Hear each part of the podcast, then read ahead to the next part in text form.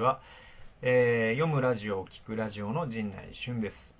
えー、この動画はですね、FVI 声なき者の友のあの YouTube チャンネル、Voice for the Voiceless が提供する、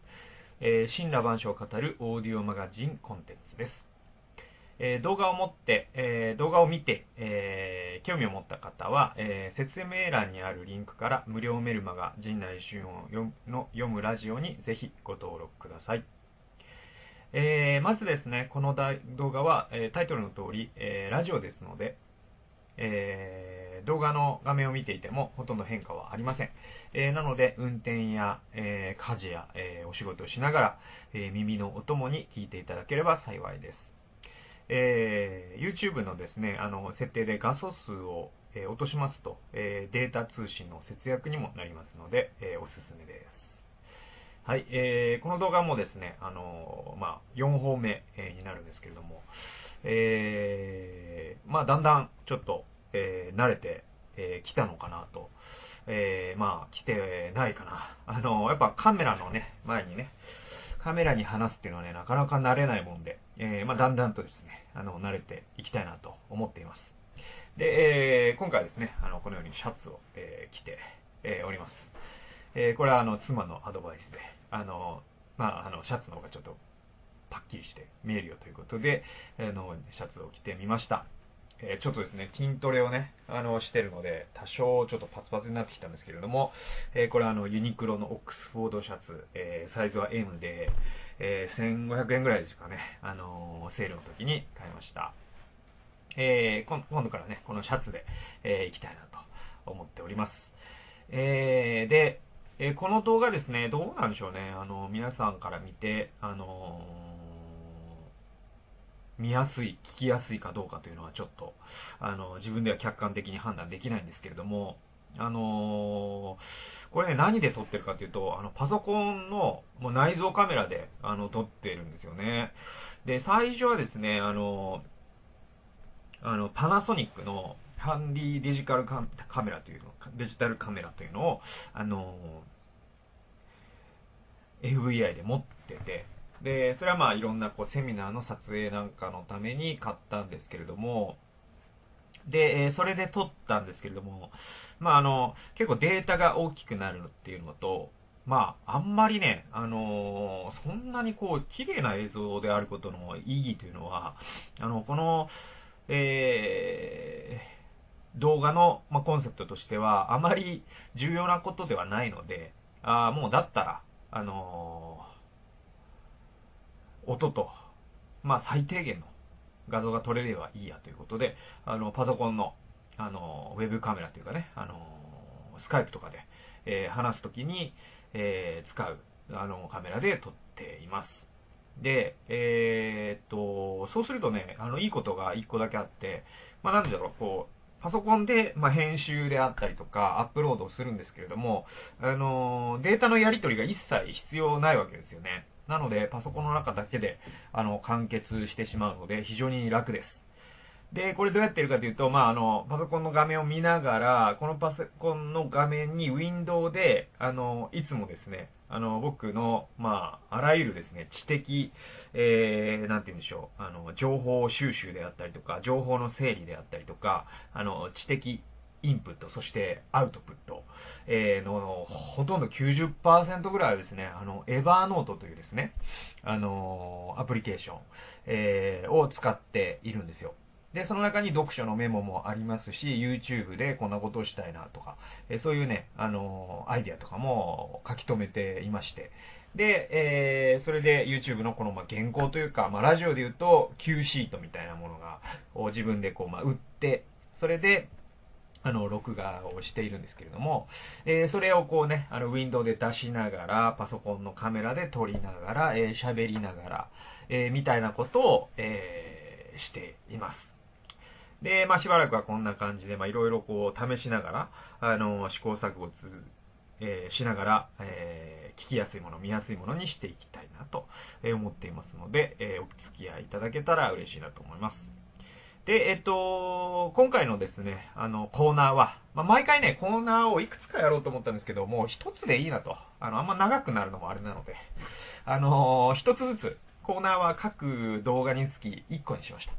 で、えっと、前回は、えー、書籍をご紹介したんですけれども、あの、ビブリオバトルですね。えー、で、えっと、今回はですね、あの、質問カードの延長戦、これまたやりたいなと思います。で、あの、今までの質問カード、あの、メルマガ、無料メルマガの方で、オープニングトークとして質問カードにお答えするということをしてて、えー、それの延長戦、えー、なんですね。で、今回の質問カードの延長戦は1月29日配信号の、え、質問です。で、この時の質問何だったかというと、あの、続編が読みたい漫画はありますか？えー、なければ小説、映画でもか？っていうのが、えー、質問だったんです。で、えっと、僕はですね、あの、その時に、あの、二つ挙げたんですよね。えー、一つはですね、あの、北の国からなんですね。で、これまあ漫画じゃなくて、あの、ドラマなんですけれども、あの、まあ、北の国からはやっぱですね、本当に何回見たかな。うん。あの、7回以上は見てんじゃないかな。はい。あの、何度も何度も見た時期がありまして、で、まあ、この2、3年はほとんど見てないんですけれども、えー、結構ですね、2010年ぐらいから、東京に住み始めた頃から、結構なんか、ツタヤに行っては、えー、北の国からを借り、そして最初から最後まで見て、また最初に戻ってみたいのをやってた時期があるほど、あの、非常に北の国からが僕は好きで。で、えっと、あれはですね、皆さんご存知の通り、えー、2002年で終わっってるというかですね、終わってるんですよ。で、えっと、倉本壮さんという人が、まあ、その北の国からの脚本家であり、また監督なんですけれども、えー、倉本壮さんは、まあ、北の国からの続編を、まあ、やるつもりはないと、あのいろんなインタビューでも言っています。で、2002年で、あの、遺言ということで、あの黒板五郎さんが、あの純と蛍に、えー、遺言を書くという、えー、そういうまあ、2002年本当にね、一番僕は好きでしたね。はい。あのー、純がですね、漁師のね、なんだろう、こう、あのー、こう、漁を見見張る家みたいなのに泊まってるんですよね。で、あの、ホタルは子供ができて、で、えっと、五郎さんはまたなんかゴミで家を作ってみたいな、あの感じはね、非常にこう、あの、北の国からのいろんなものが全部詰まってた感じがして、2002がすごく好きなんですよね。で、あの、北の国から2020を、えー、見たいなというふうに、え、僕は書きました。で、2020。北の国から2020をやると、多分まあ、淳君は、えっと、40代後半とかになるんでしょうか。50歳ぐらいになるんでしょうかね。で、まあ、ホタルも40代になって、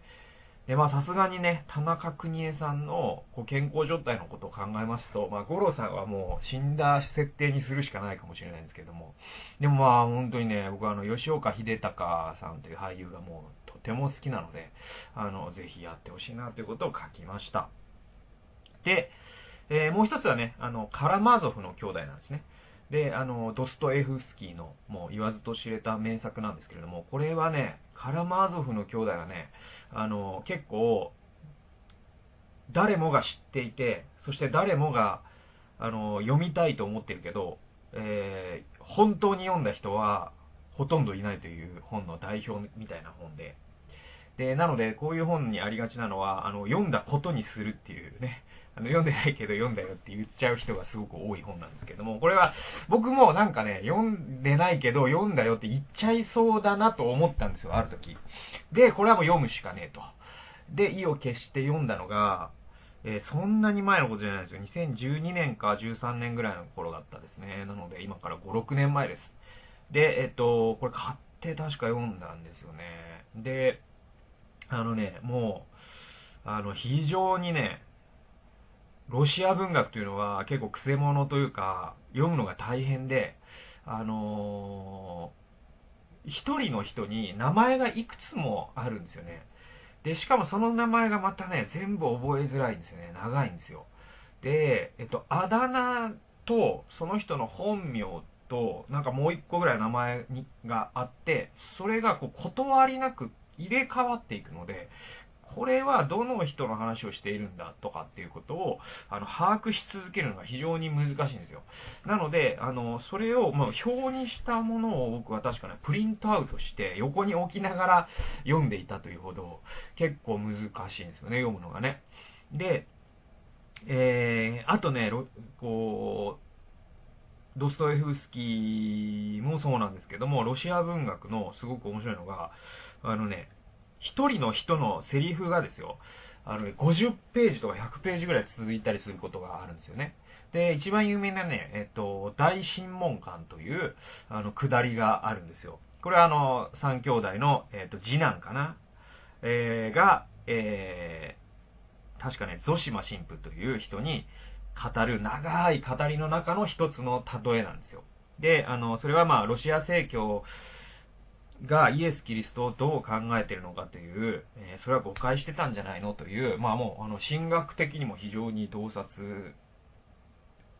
されるというか、神学者の人が取り上げたりもするような、えー、大神門館というくだりがありまして、で、それすごい有名なんですけれども、この、あの、ドストエフスキーのですね、カラマーゾフの兄弟は、あの、遺作なんですね。えー、つまり、あの、未完の、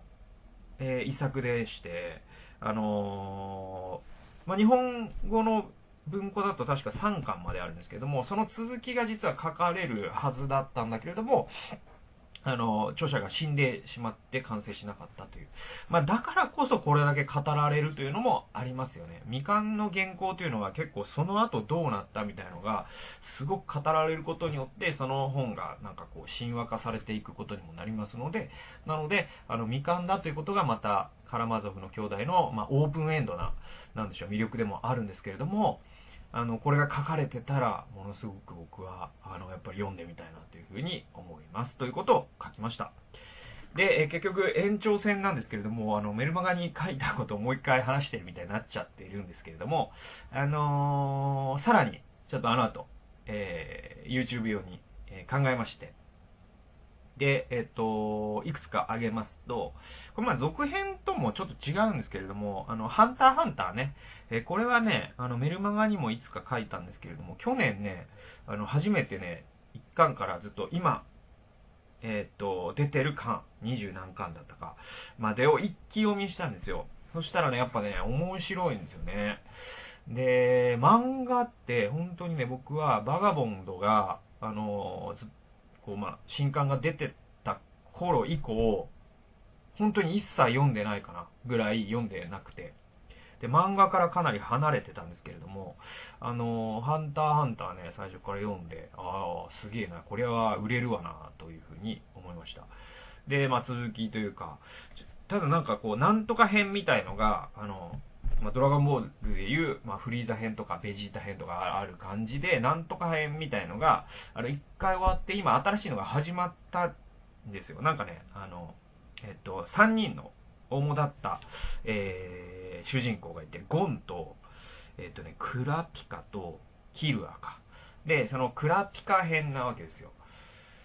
で、えっと、この人が、なんだろう、あの、船に乗るという話で、で、あの、なんだろう、今まで人類が行ったことがない大陸に、あの、航海するよみたいな話が始まったところなんだけれども、またこれがね、癖者で、もうめちゃくちゃ、ほんとカラマーゾフの兄弟と同じぐらいわ分かりづらいというか、あの、もう、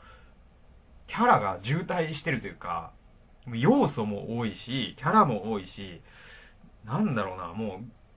う、うん。あの、ルールを覚えるだけでちょっと疲れるカードゲームをしてるような感じというのがあって、いや、これはなんか一巻ずつ読んでると毎回忘れるので、ちょっとこの辺、なんだろう、このクラピカ編が終わったら、まとめて読むのがいいなと思いました。で、えっと、多分ですね、そのクラピカ編がじゃあ終わる頃って多分どれぐらいかっていうと、今までのペースを踏襲するならば、だいたい15年後ぐらいになると思いますので、あの、その頃にまた読みたいなと思います。で、えっ、ー、と、他には、あの、バガボンド、えー、リアル、えー、これはですね、あの、井上武彦さんの、え、著作ですけれども、これ、えっと、この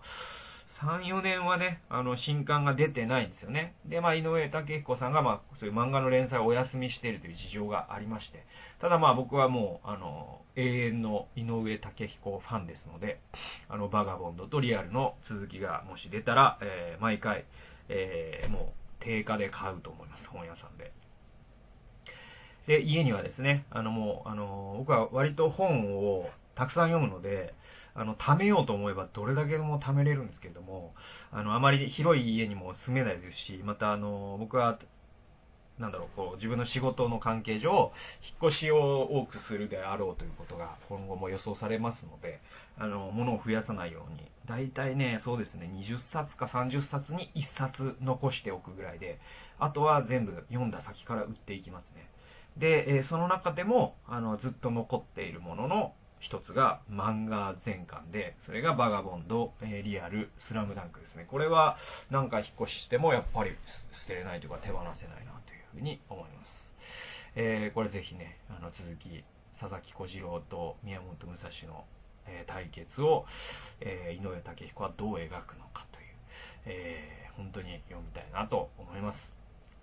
え完結した漫画の続編だと、他にはですね、あの、浦沢直樹のモンスターという漫画、皆さんご存知の人もいるかと思うんですけれども、あれがね、すごく僕は面白くて、大学生の時に読んだんですけれども、弟にね、勧められてね。で、あのまあ、あれはね、すごい、なんだろう、あの、エンディングとしてはバッドエンディングというか、あの